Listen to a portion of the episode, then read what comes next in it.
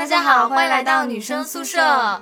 我是一直在想，十八岁的我跟二十五岁的我，哦错，应该是二十七岁的我有什么区别的社长闹闹。我是现在正处在二十五岁，然后现在想想十八岁跟现在应该，嗯，十八岁憧憬的二十五岁跟现在在二十五岁回想的十八岁，会让我产生很多感慨的绿荫。所以这期节目是一个暴露年一期节目，对吗？其实我们本来是想聊说十八岁跟二十五岁的区别，这个人生有什么区别？嗯但我突然想了想，啊，好像不太适合我，我已经超出了这个年龄范围了，而且想一想有点悲伤。没有啊，因为因为其实我我今年就是刚好二十五岁嘛，我都忘记你二十五岁，我一直约你可能二十八岁之类的。我难道不是永远十八吗？没有啦，就是刚好也是微博热搜的一个话题，我也不知道大家为什么突然间就是开始讨论这个问题了。然后之前其实我也在跟我身边很多朋友去说，就是在今年二十五岁这一年，我还觉得年纪带给我的一个影响跟变化还挺大的。就之前很久以前看那种什么护肤品，呃，什么对，美二十五美岁美妆肤的一个分水岭。对，就很多什么说这个，比如说这个精华，什么二十五岁之后你再用就没有用了，然后什么眼霜一定要什么二十五岁之前就开始用，二十五岁之后你才能感受到那个不同。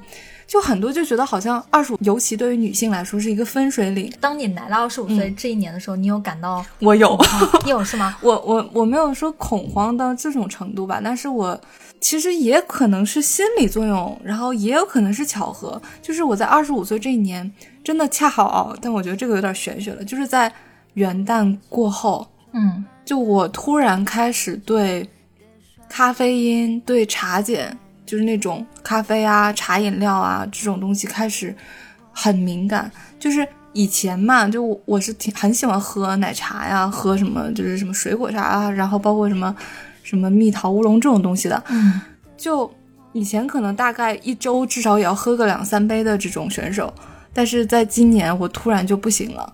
那以前也会有，就就什么下午喝了，或者是晚上喝了，晚上会失眠嘛熬，的夜，通通累积到 二十暴饮。是吧？我那一天就是喝完了之后，就是大概在下午的时候喝了，呃，晚上的时候喝了一杯，呃，抹茶拿铁，嗯然后，哎不对，红茶拿铁。然后其实拿铁它是奶的嘛，但是嗯我忘我忽略了有红茶。然后那天晚上我就一整晚没有睡着，就是一直睁大了双眼看着天亮。然后因为第二天又要上班嘛，上班了，因为那天有比较重要的就是工作，又一定要去，我就也没有请假。然后我想着到中午，因为我们午休时间还就是有一段时间，我就想着那睡一下应该可以缓解，因为当时觉得心跳就已经很快了，就已经身体觉得难受了嘛。然后还是不行，还是睡不着，就中午的时候还是睡不着。然后我就，啊、其实也知道没有什么特别大的事情了，但是我就那时候心率大概一直都在一百一左右，嗯，我就去了医院，然后还就是挂了号，然后等等好久，混在了一群开药的那种大爷大妈中间，看了心脏，然后做了一下心电图，又其实也没有什么事情，就还是就窦窦性心律不齐，也是他给你开了那种降心率的药嘛，然后还给我开了安眠药，就因为我是一直睡不着，所以虽然回家也没有吃啊。就从那一次过后，因为之后又作死喝了两次奶茶，嗯，就不行，完全不行。因为我已经过掉二十五嗯岁这个年龄。其实我刚到二十五岁来的时候是。我我整个人很恐慌，我跟你是一样的。我会想说，因为我看小说会看的很多，大家都在二十五岁这个年龄段妖魔化很多，因为就说二十五岁其实是一个女孩成熟走向成熟的标志嘛，你就可以变成一个轻熟女，你的皮肤也会松弛啊，或怎么样。我当时很害怕，而且那个时候又因为看我可能不会爱你，然后陈友基那时候不是嗯相当于初老症对初老症，然后就说你越久的事情反而记得越清楚啊，你刚开始但他是三三十岁吧？对，吧但是那个二十五岁不就已经开始初老嘛？所以那个时候很恐慌，很恐慌，就觉得说啊，我如果二十五岁我不开始用好的护肤品，我也我不保养我自己的话，我可能到三十岁我就非常的丑。可是现在我都已经到二十七岁了，我可以一个过来人告诉你，去他妈的，都是假假话，你知道吗？就真的是你该怎么样还是怎么样，就你不会因为你过了二十五岁，你皮肤就迅速的垮掉，不会的。他只是说提醒你要注意身体，因为二十五岁其实是之后大部分人都工作了嘛，对吧？就是工作之后，其实你的职业病都会找上来。其实有时候不是因为你二十五岁了，而是因为你工作那几年之后，你慢慢的你开始一个过渡，其实各种病就会找上来，对这才是要。因为现在工作也就是大部分都是要坐在电脑前，然后你坐就八 小时嘛，所以你很多这种这种工作病，然后又有很多其他工作，比如说会有那种职业病的出现。嗯然后你你如果工作还不是很清闲，要每天就是两点一线，呃，公司家里公司家里这样的，因为你你可能也会，比如说没有健身习惯的话，就也会生活很单调，然后每天运动量会比较小，所以这样慢慢是会有很多就是伤病啊这种会找上门来。就像我我我今年好像现在才到年中嘛，就是七月份，那我今年好像已经就是因为其他各种各样杂七杂八的原因进了好几次医院，在十几岁的时候什么。想想我们那个什么高中毕业、大学毕业，嗯高中呃大学什么社团一起出去玩，然后晚上熬个夜通个宵，那时候还有还有很多什么打游戏的男生，就是你觉得第二天补一觉睡一觉就回来了呀，但现在就会觉得，就可能要花一周的时间 来把这一次熬夜给补回来。对的，说的就是我，嗯。我我去湖南参加婚礼，嗯就去了四天，嗯。大概这四天之内睡了不超过十个小时吧，嗯，那你也太拼了。也是因为习俗的原因嘛，然后就真的是熬不动。嗯像我们后来还去凤凰酒吧，就是看世界杯，本来说要熬到凌晨几点的，结果后来发现聊到一点半的时候，酒吧的人都走光了。然后我我就说，我就提议大家说，大家回去吧。就是按照十八岁的我来说的话，我会觉得啊、在一个酒吧通宵到天亮是一件非常酷的事情。嗯但现在我会觉得我困了，我一定要回去睡觉。就是我到现在这个这个阶段，我会非常的爱惜我自己。这这怎么说呢？就是我困了，我能熬一个小时，我就只能熬一个小时，我不会勉强我自己一定要熬到整个通宵，不然我会觉得我第二天身体会垮掉，而且它真的会迅速的垮掉。以前不太爱吃早餐嘛，就十八岁的时候，我真的就是上课的时候，有时候啊我没没起床，我起床了，我直接奔到了教室去，我也不吃早餐没有问题。那现在是。我觉得我一定要吃早餐，我每天、哎我也是，对，这这是我每天早晨，我可能去公司，我把包放下，我也会去买个早餐，我就哪怕再晚，我也要吃，因为我觉得哦，可能对我胃有有好处。对，而且我我不吃早餐的话，我真的会很担心，就可能我走了走了就晕了。对，所以就是，这就是人但其实就是就是怎么说呢？就是二十五岁到底是不是人的一个年纪上面的一个一个分水岭啊？但是可以确定的就是，你过了二十几岁，你那个年轻的状态，你身体机能上面就是在走下坡路的嘛。就是不像你年轻时候，年轻时候是你你一直在往上增长，但是你到了一定的年纪，二十几岁的时候，你就会慢慢的往下走。但这个时候，我就是说。我像不像一个那种 健身房的那个推广人员办卡的那种？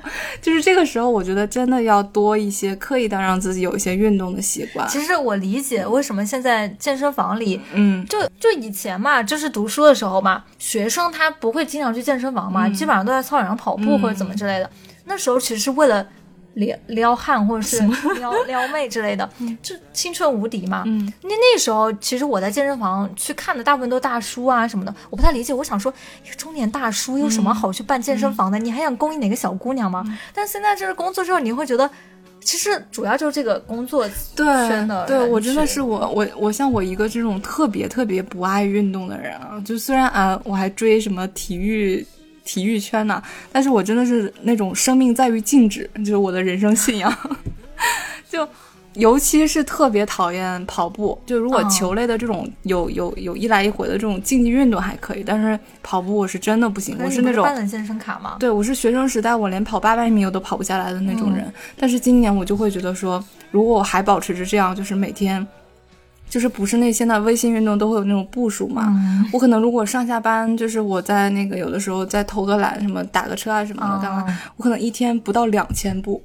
就我觉得真的会明显感觉身体就是像什么颈椎啊，然后这个这个肩颈的这种地方，哦就能听到那个咔咔的那个声音，就觉得整个身体像一个机器人一样，就需要上一点油才能动起来。那我还好，因为我上班是走路上班，我每天要走半个小时，虽然我流很多汗，嗯。但会好一点，就会强迫自己运动，但其实也没什么用啊，因为你长期坐在那个座位上，其实你的腰是有问题的。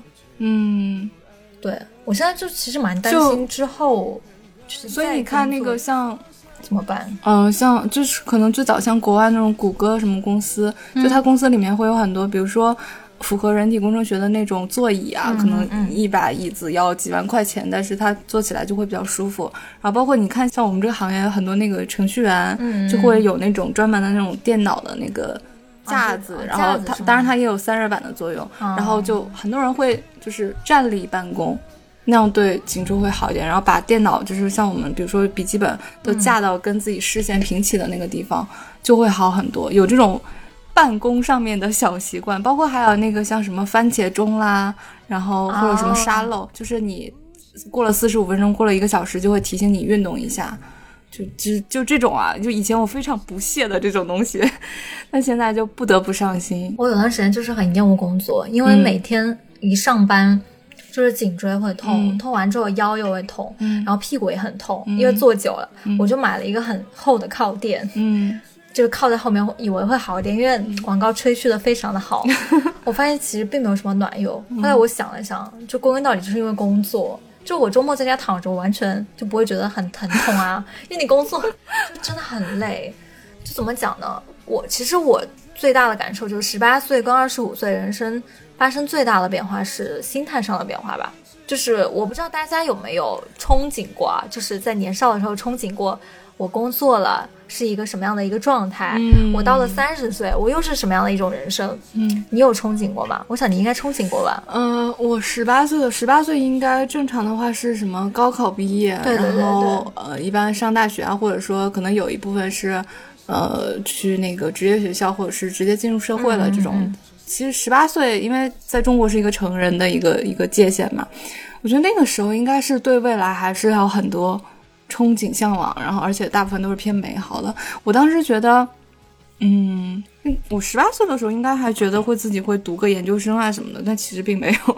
然后那个时候觉得二十五岁，然后。应该属于那种在职场里面，然后也可能小的时候看电视剧看到，那个职场里面，然后穿着那种职业套装，拎着个包，然后每天踩着高跟鞋，然后走进那个办公的那个大厦，嗯，然后坐着电梯带着胸卡的那种吧。但现在没有，我 没想到进入了这个行业。我想说是我十八岁的时候，我没有别的想法，嗯，就那时候刚读大学，我满脑子都是说我要一定要。谈恋爱，然后就是过那种很浪漫的校园偶像剧生活。结果我到了大学毕业，我他妈还没有找男朋友，就是非非常惨的。就是那时候也没有想到说，哦，自己会这样子。等到我大学毕业之后嘛，因为我一开始就想考研，所以也没有想别的。其实真正会想职场的，我我三十岁或者是进入职场或者什么一个状态，算是我研究生毕业之后吧。我那时候还是有很，就是。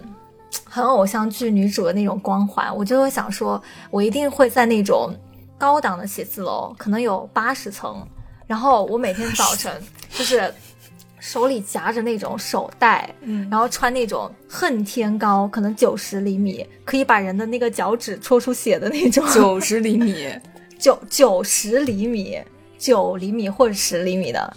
哦啊，那种不是九十，你有我要上天吗？然后 高超吧，这是。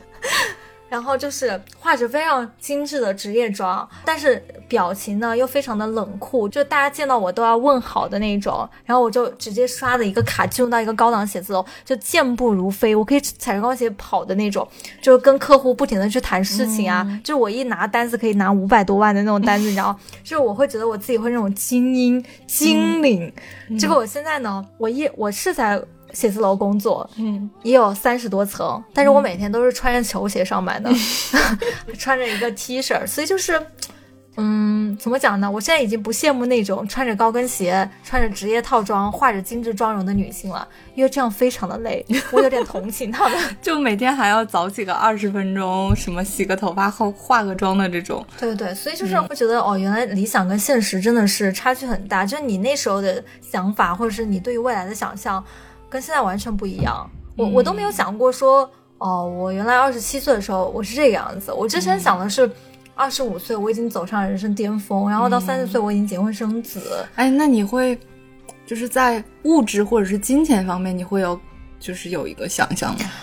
呃，你是说对于二十五岁人生吗？嗯，会有。那时候十八岁，在我眼里，我觉得二十五岁已经很老了。那个时候会觉得二十五岁很老，然后就就说二十二十五岁的时候，我我其实应该是有一个很丰厚的一个物质基础，我至少是开着车，我有了房，我可能会有一个不错的男朋友，或者说是我有了一个小孩儿，我不用就是不用像现在这样会觉得自己是在一个大城市里无依无靠的去打拼那种，嗯，就那时候会这样想。而且那时候会觉得，哦，工作只要努力啊，就是你就可以晋升，一直不停的往上走。但其实，就到现在会觉得，哦，那真的只是自己很幼稚。我觉得你刚刚才说的这一点还真的是，就是就是当你比如说面对一件事情你没有去做过，或者是当你一种人生你没有去体会过的时候，你就会觉得说，就是那我努力不就行了吗？我努力可能就会有按照一个既定的轨道这样去，对对对，往前一点点走。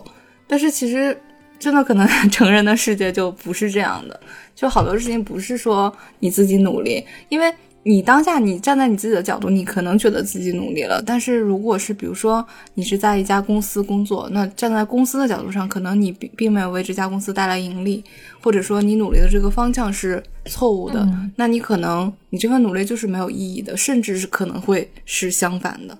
这我觉得是在十八岁的时候很难去。想到的一个事情吧，而且我是觉得，嗯，越大吧，嗯，其实你会越来越接受现实，就是怎么讲，就是，嗯，也不能说自己变得现实，而是说，十八岁的时候，我觉得我，我初生牛犊不怕虎，嗯，我能改变这个世界，嗯，我我我以前甚至觉得说，我可以，就怎么讲，我可以在某一个地方一定会有属于我自己发光的一天，但现在你。就是你进入社会之后吧，可能到了二十五六岁之后，你会觉得说，哦，其实世界是这个样子。那我在工作上，我应该要遵守一定的工作规则，嗯，或者说是十八岁的时候对工作的憧憬就是我要做我喜欢的工作，然后是如果钱不多的话无所谓，只要是它能让我学到东西，或者说是。哦，我为了我的激情跟梦想，如果那个事业正好能改变世界的话，我会觉得啊无所谓，我钱算得了什么？但是现在我会觉得说，前辈有句话说的很对，就我以前很不屑的，我十八岁听啊他说那话，我觉得你这个人怎么这么现实啊？就是工作是应该为了理想去工作，你知道吗？但现在他他跟我说的一句话，我我记得很清楚，我到现在我觉得啊，我我好像能接受了。他说的是，嗯，拿到的钱实实在在的工资才是。最重要的，其他的一切都是扯淡浮云。嗯啊，我之前非常不屑，我现在觉得真的，实在到手的钱才是真真的。哇，你这期节目敢让你的领导听到 吗？对，这这以前年轻的时候会信那些大饼，会觉得说公司会说啊，我给你股份呀，我给你分红啊，你有前途啊，你可以升职啊什么的。嗯，但最后你发现你空欢喜一场，都空欢喜很多场之后。你慢慢的人就会务实起来了，真的，到手的钱它是不会飞的，大家一定要记住这一点。可能现在有些小朋友还小，体会不到这句话的重要性，没关系，我把话就这样说着吧。就是若干年之后，你们走上职场或者是工作几年之后，也会像我当初对前辈的那种不屑那样，慢慢的理解我的，真的。但呃，先声明一下，这以上这段发言仅代表闹闹个人立场。但因为真真的就是我，我最近就是身边发生的一些事情，也会让我就是想就思考这个问题啊。但是我觉得思考到最后，我可能还是会，对，我觉得我们双鱼座应该有的时候就是不太切实际，然后比较那个，还是会热血。但是呢，如果我我也不是热血，就是我还是会有一些理想在，是吗？嗯，对，一个是一方面是理想，再一个我可能一直觉得人生不是一个短期的一个一个一个。路途吧，就是我总觉得它是更长远的。就我我脑袋里面经常会这样，就是会，比如说，就刚刚说我们说什么十八岁、二十五岁，我有的时候会想到说我四十岁的时候的那个样，以那样子的心态再来看现在的路，那我就会觉得说，可能现在想的太浅了。就是对我就觉得说，可能现在可以不用那么着急，因为我觉得现在这个。时代，然后包括我们很多那个新媒体或者是自媒体，嗯，其实好多都在制造一种恐慌，对焦虑。比如说像那个新事项嘛，以前我很喜欢的一个公众号，但现在，嗯，我已经可能大概可能大概他们也要盈利吧，就就你会觉得他们的嗯，他们文章啊，他们做的活动非常的套路，就是在制造一些。焦虑跟恐慌，比如说每天发的文章说，呃，什么跟你同年龄的人现在赚了多少钱，买了多少房，然其实有时候啊，真的大城市里面的人们工作有多么辛苦，大概就这种东西。就是如果你看新生相的话，你会觉得周围人都比你成功。可是如果你不看新生相的话，你去真的是实实际的去跟你周围的同学相处，你会觉得他们更成功。实际上说的不是假话，是的，是的。这我，但我其实是想说，就是。包括那个，还有现在知识付费这个行业嘛，从一六年开始火到现在的，呃，现在可能没有那么那么火了吧？他就都会说什么，你要用你的碎片化的时间去学习啊，这样的。当然，我觉得这个这个出发点是好的，而且如果你真的能坚持下来的话，是会让你获得一些东西的。碎片化时间也确实要利用起来，但是我觉得没有必要因为这个东西把自己变得非常非常的焦虑。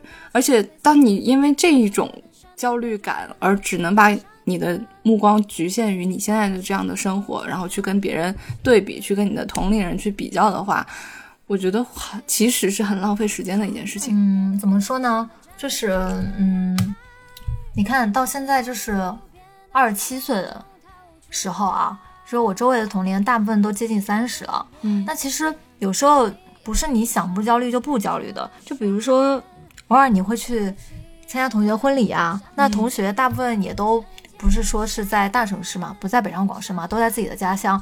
其实，嗯，参加完很多次婚礼之后，你会发现，哦，原来我同学都有房了，原来我同学都有车了，就是原来他们的上升路径都很明明明晰啦，就是在家乡的公务员嘛，或者说是在一个比较好的事业单位，就你会觉得，啊，人家未来的路都看得特别清楚，就是为什么，就是在他们眼里你特别的辛苦，甚至说是，甚至说是他觉得你。不应该再这样，应该再回去过比较安稳的生活。那其实以前有讨论过，说你是愿意留在小城市过安稳的生活，还是去大城市自讨苦吃嘛？以前啊，就有个观点是，小城市人会很羡慕大城市，会觉得说啊，你长了那么多见识，怎么样了？但现在我发现，哦，不是这样的。实际接触下来，人家其实并不会羡慕你在大城市，人家会觉得你可怜。是真的会觉得，我同学就是很苦口婆心的跟我会跟我说说，就觉得我脑袋也不小了，然后应该为自己好好着想啊，考虑一下，啊，要找个安稳的工作啊，定个方向啊，最好在事业单位有一个 公职啊，然后找一个可以买得起房、买得起车的男人嫁了呀。对，会会这样，就是就怎么讲，就是我我以前啊，我以前会。我我每次参加完婚礼之后，我都会在想，过了几年之后，说不定再去同学见面的时候，大家之间的思想差距会更大。我一直在路上在想，就是回来路上在想，我说，呃，我这几年到底是为什么跟他们想法这么不一样？我我到现在我还是觉得说，嗯，没有房没有车无所谓，但是我也开始焦虑起来了。就是以前会觉得说，呃，不结婚无所谓，结什么婚呀？然后要什么房子啊？可是。等你真正到这个年龄，你周围人都在跟你说他要结婚的时候，其实你是不得不把这个这个什么，比如说结婚提上这个想法的。以前可能不会有这个想法，但是当你周围人都在做这件事情的时候，你可能会想说：啊，我是不是也应该考虑这件事情啊？这种我觉得这就是年龄带给人的一种怎么讲，不得不去思考的一些问题吧。就可能因为绿茵比我小嘛，那可能在他的这个年龄段，大家还不会去想说要结婚啊或者怎么样。其实也可能是我还是跟身边环境、跟你身边人的状态是有关系。但我觉得跟年龄也有很大关系，因为我周围同学好多都三十多岁了。嗯，其实等你到三十多岁的时候，你周围人也在开始想结婚这件事情的时候，你或者比如说，我觉得尤其是那种，就是当你以前是一个非常稳定、一个固定的圈子，然后等到你。比如说，可能我三十岁的时候，当然这也是我看到的，就是，比如说我今天要想去看一个演出，明天约个电影，然后等到你原来的那些小姐妹，原来那个生活圈子人，他们都啊不行，我要什么送孩子去干嘛干嘛，然后不行，我我要怎么怎么样了，就是人家都已经有伴儿，然后有有很多要忙的事情了，那你原来的那个稳定的那个小团体就不在了嘛，嗯，就这个时候也会。产生出就是对比的那个很明显的那个孤独感，但是我想明白了，嗯，我我 这么快就想明白？对，我想明白的是什么呢？就是我这个人每次一遇到我想不明白，或者说我很焦虑的事情的时候，我都会拼命去想，直到我想明白，找出我自己心里很宽慰的那个点。我从我朋友家回来之后嘛，因为他们不是都有车有房了吗？就结婚了嘛。然后我那个，其实我那天晚上非常焦虑，我在家自自己坐了十个小时高铁回家之后，偷偷的哭了，哭到了凌晨两点。第二天眼睛肿得跟桃子一样去上班，我就觉得说啊，为什么我会这个样子呢？为什么我对房跟车现在也那么渴望呢？然后我觉得啊，为什么自己这么失败，到现在没有房没有车，连钱都没有？我今天来你家的路上，我突然想明白了。我觉得钱跟车是物质的东西，就是怎么讲，就是只要你有钱，你总有一天会买到的，所以只是钱的问题。那我觉得我现在可能解决不了这个钱的问题，但是我总有一天我会拥有它，所以我就不应该那么着急，只是时间的问题。我突然就不着急了，就是其实呢，你现在只是就是寄存在那个。对四 S 店里面，对 跟售楼处就就是不着急，因为他只是比你先拿到这个物质而已。但是这个东西只要是钱能解决的，就不会就不要着急，因为你迟早也会有钱。但是心灵上的东西，如果你没有的话，那就会很着急了。但是我很庆幸的是，我并不缺失心灵上的东西，我只是物质上没有的话，那就是我比别人晚一点嘛。我突然就想啊，当然，我觉得这里应该说，就是也不能说我们那些选择。回到家乡或者是在小城市里面打拼的人，也不能说他们没有什么心灵上追求的嘛。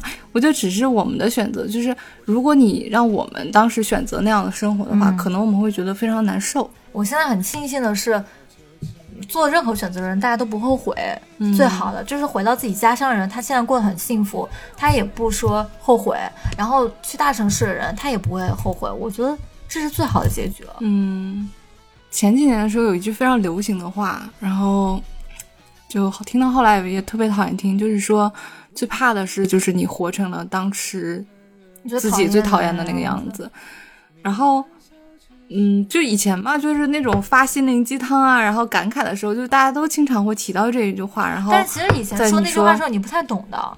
对，当然也很多时候是跟风说的嘛，跟风感慨的。但是现在其实我对这句话，我觉得我有了一个重新的认识，就是我觉得变成自己当时讨厌的样子，或者自己曾经不喜欢的那个方向什么的，我觉得这是很正常而且很普遍的。对，是因为你当时的认知跟现在的认知就是不一样的。当然，除了那种说。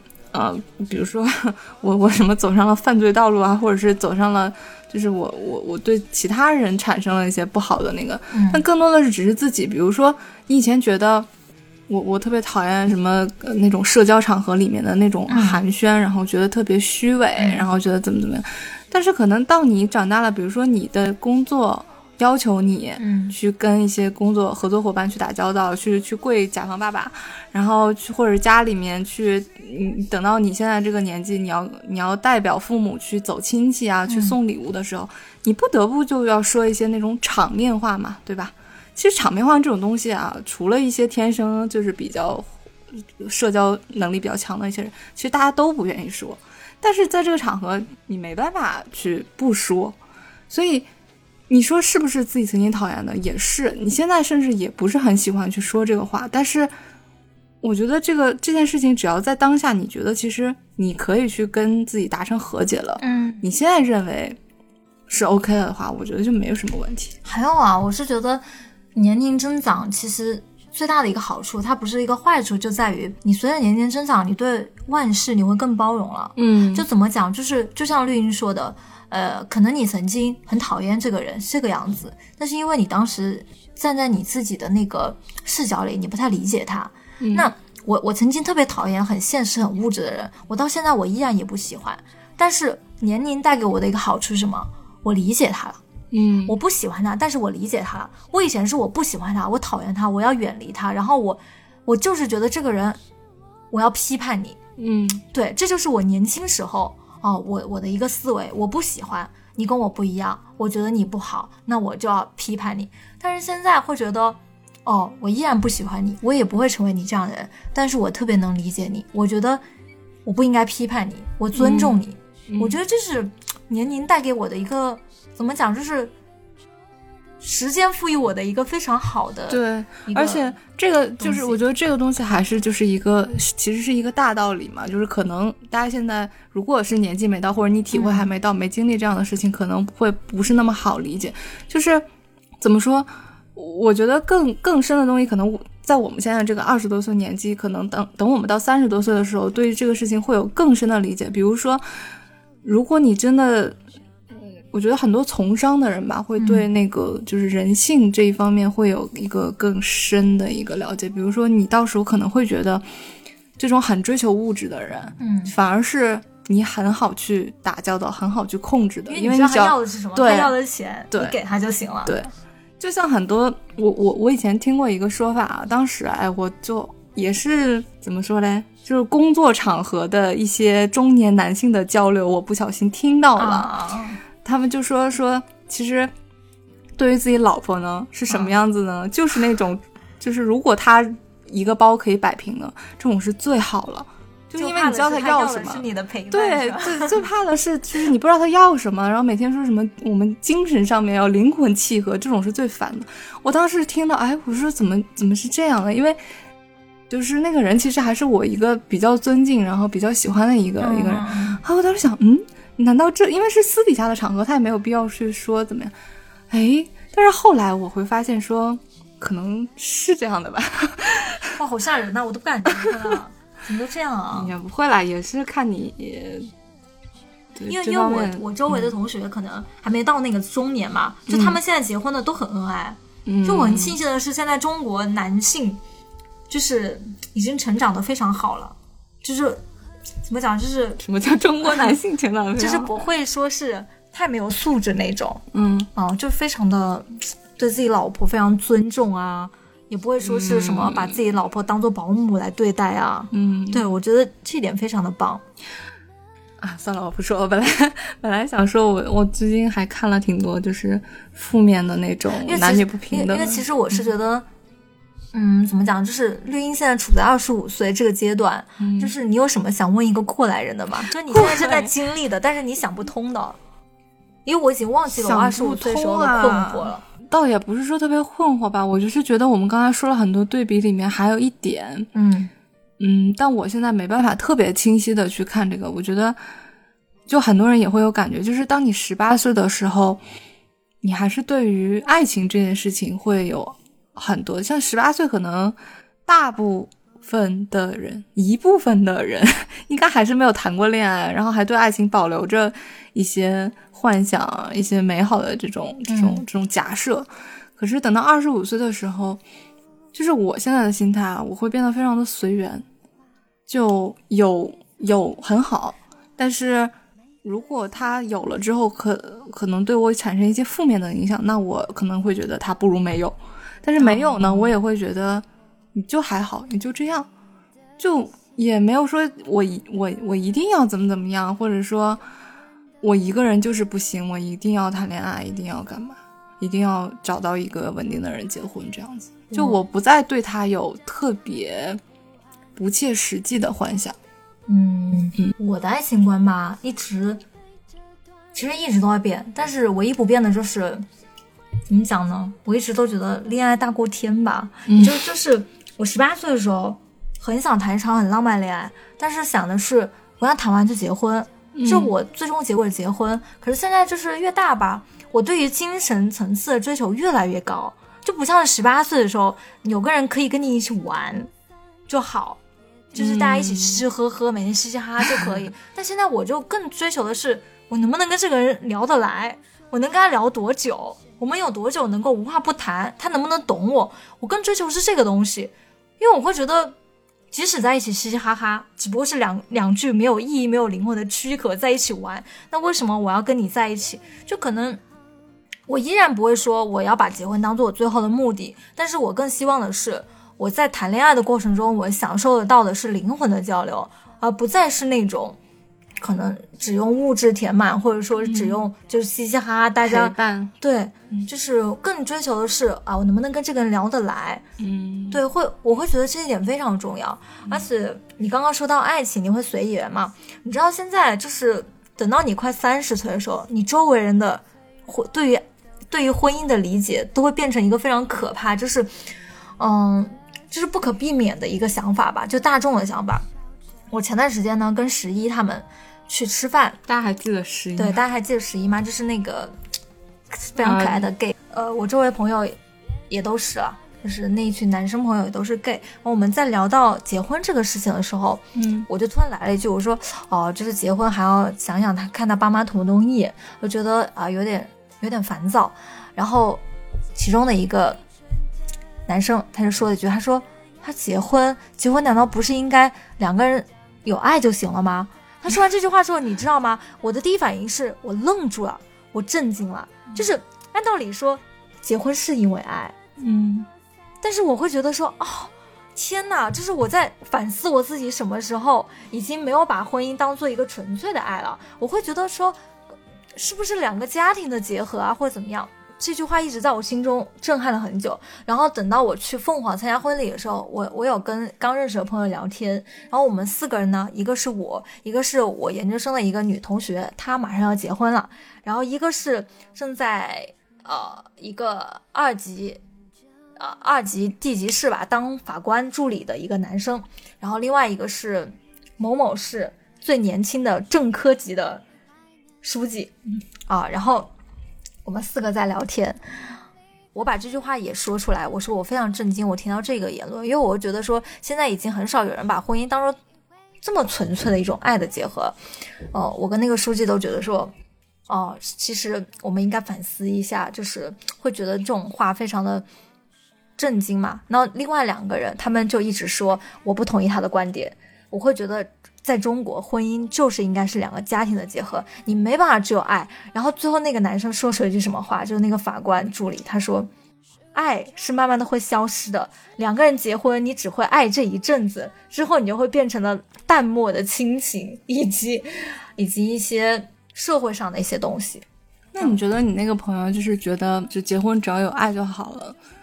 我觉得他这句话没错。会不会因是因为他的你说他的性别取向问题？嗯，我觉得一方面也是啦，嗯就是我没有办法说哪个人说的话是错的，都有各自的道理。嗯我只是说什么时候我们已经把婚姻当成了一个这么社会化的一个，但其实我我我觉得我不同意你的这个想法，因为我觉得婚姻一直以来 就是一个，对，嗯，就是就是他从法律的角度上来讲，还是从就整个生物，就是或也不叫生物吧，就整个世界就是这样繁衍发展的这个角度上来讲，婚姻一直都是一个。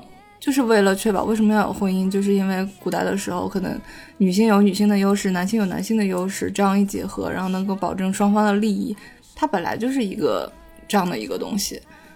但你知道吗？就是我没有说我反对他们的观点，我也没有说说我认为婚姻只是只有爱，嗯。但是我是觉得说，当这样的话从他们嘴里说出来的时候，就说其实婚姻最后慢慢都会变成没有爱呀、爱爱只是一时的时候，我还是稍微震惊了一下。嗯。就是怎么讲呢？我会觉得说，如果这个男孩子跟我在一起的话，我不会要跟他在一起，嗯，就我会是这么一个想法。你就会觉得可能有很不现实，他可能太理智了，呃人家也不会想跟你在一起没有啦，就是我觉得他可能太理智了，就太理智了，就把这个看得太透了。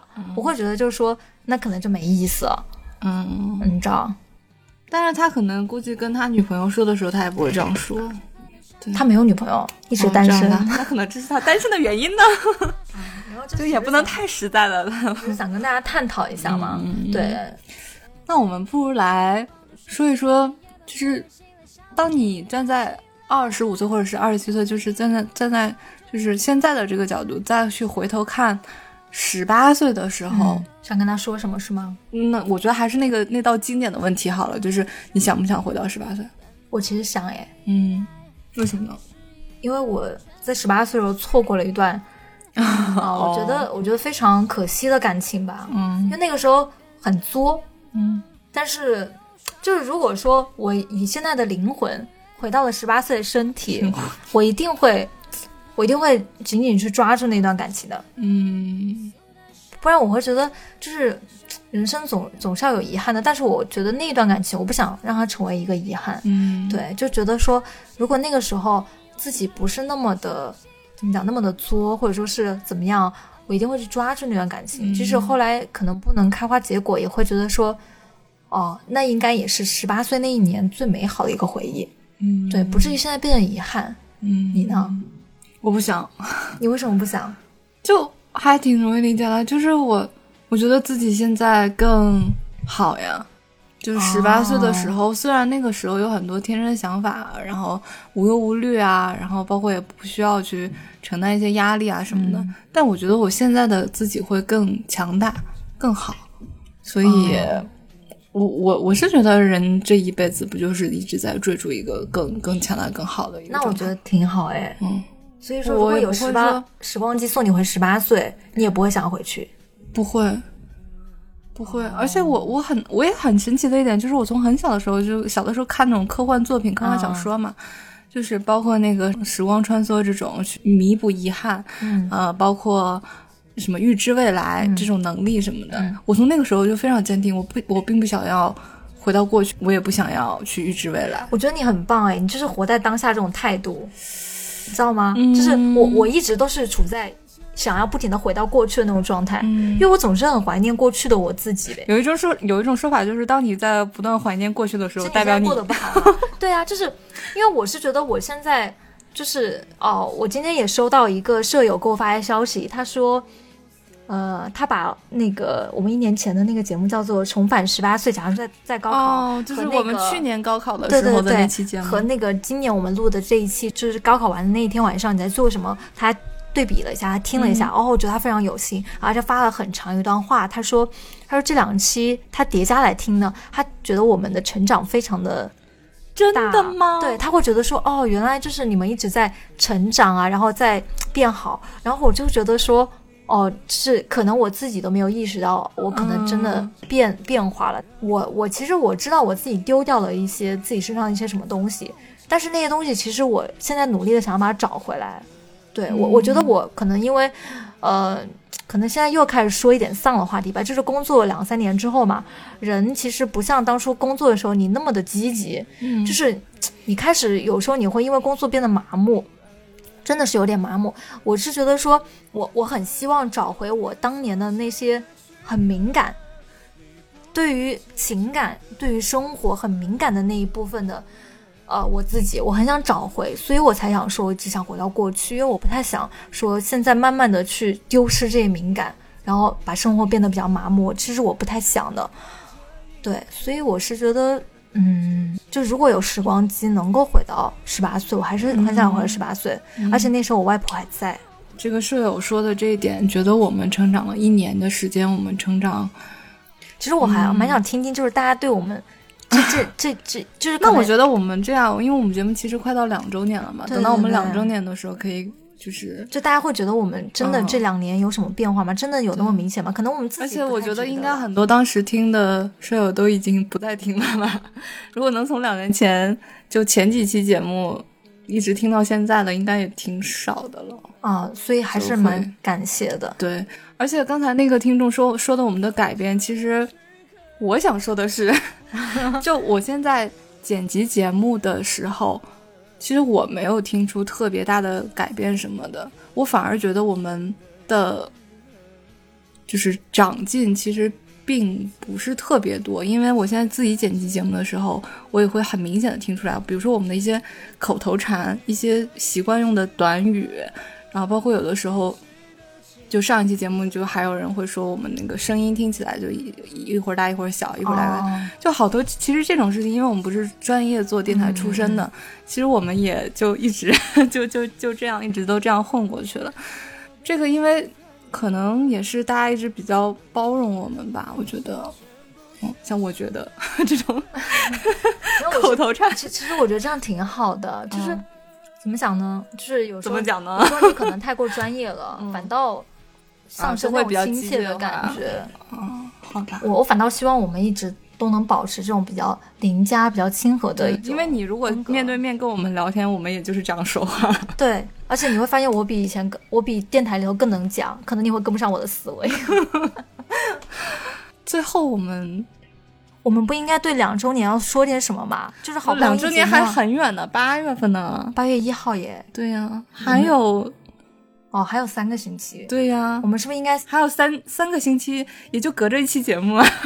对，那也是。我们是不是应该想想要送大家一些什么？就是说了，去年说要送大家什么，没有送；去年说要开公众号，也没有写文章。就是就今年还发生过这样的事情吗？都兑现吧。我希望就是从公众号已经对已经更了很多期了，就大家就是可以关注一下我们，对吧？嗯，不然绿音更的也很难受。因为你知道公众号有一个不好的点啊，我觉得公众号出现了好几年了，就是它作为运营者的时候，比如说我收到大家后台的留言或者是消息发消息这样的，它不会给我提醒的，我要我要主动点进去才能看到。那可能比如说我我我隔个十五分钟点进去，然后还一条没有更新，我就会很失落，伤心，就没有人理我，然后看着那个阅读量也不会往上涨，就。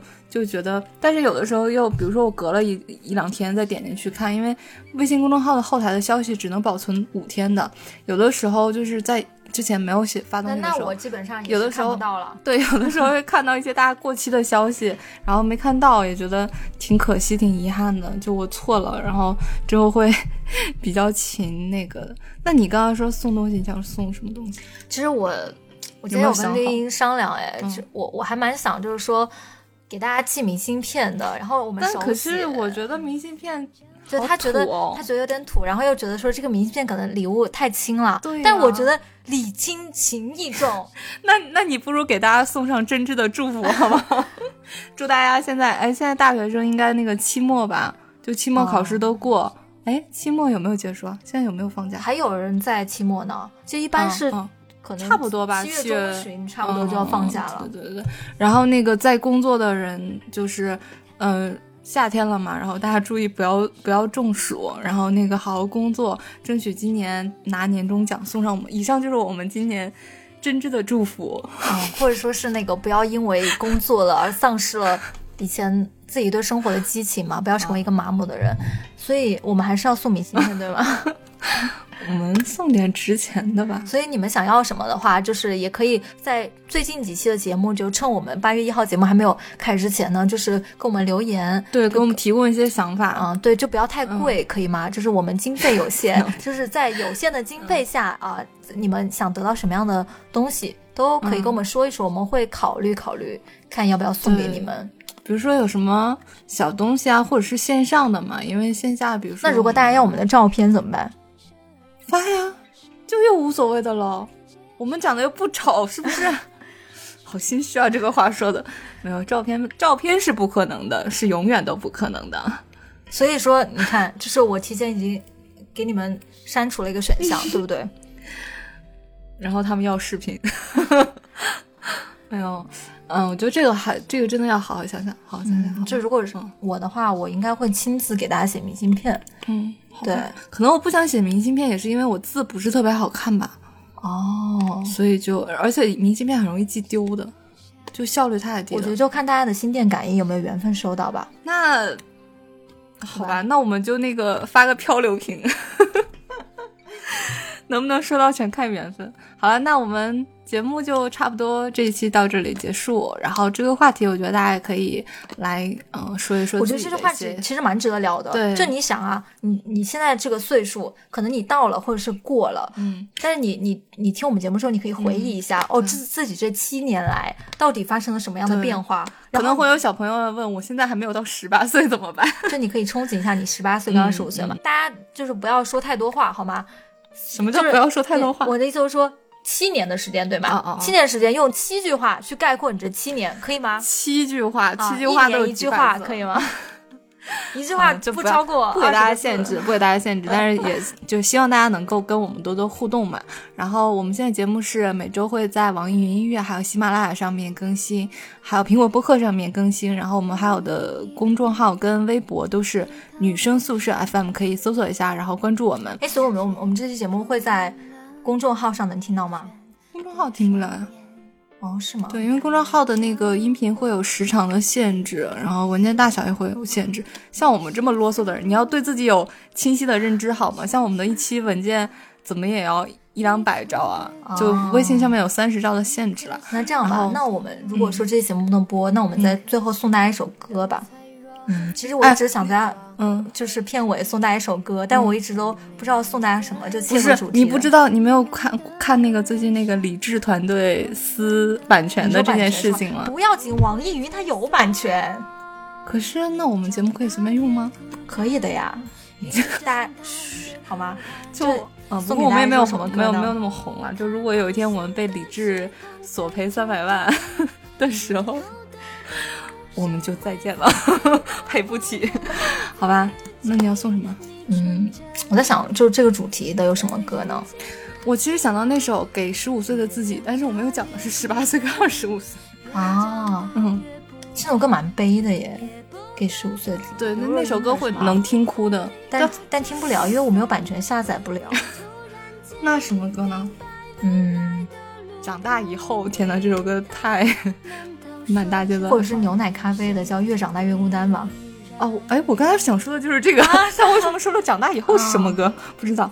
好，那就把这首歌送给大家吧。可能就是会不小心激起大家的思绪，但是没有关系。长大本来就是一个孤单的过程，但是还是要长大的，不是吗？嗯，好啦，牛奶咖啡越长大越孤单，送给大家。然后最后说那个，呃，如果就是 想要加到我们微信群的话，可以添加闹闹的个人微信，闹闹 tvxq 的全拼，就是 n a o n a o t v x q，然后呃，等他通过之后会就是把大家拉到群里面。好了，大家听歌吧，拜拜。拜拜。说每颗心都寂寞，每颗心都脆弱，都渴望被触摸。但你的心永远的燃烧着，永远的不会退缩。越长大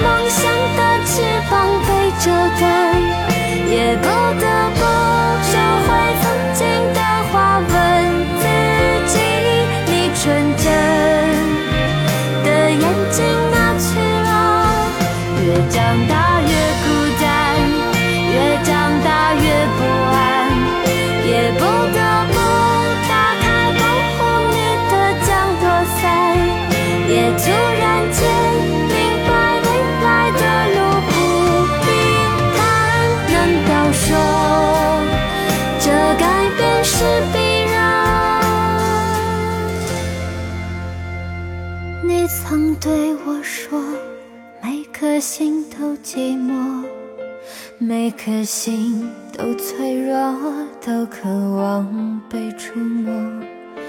看着我。也告诉我，你的心依旧燃烧着。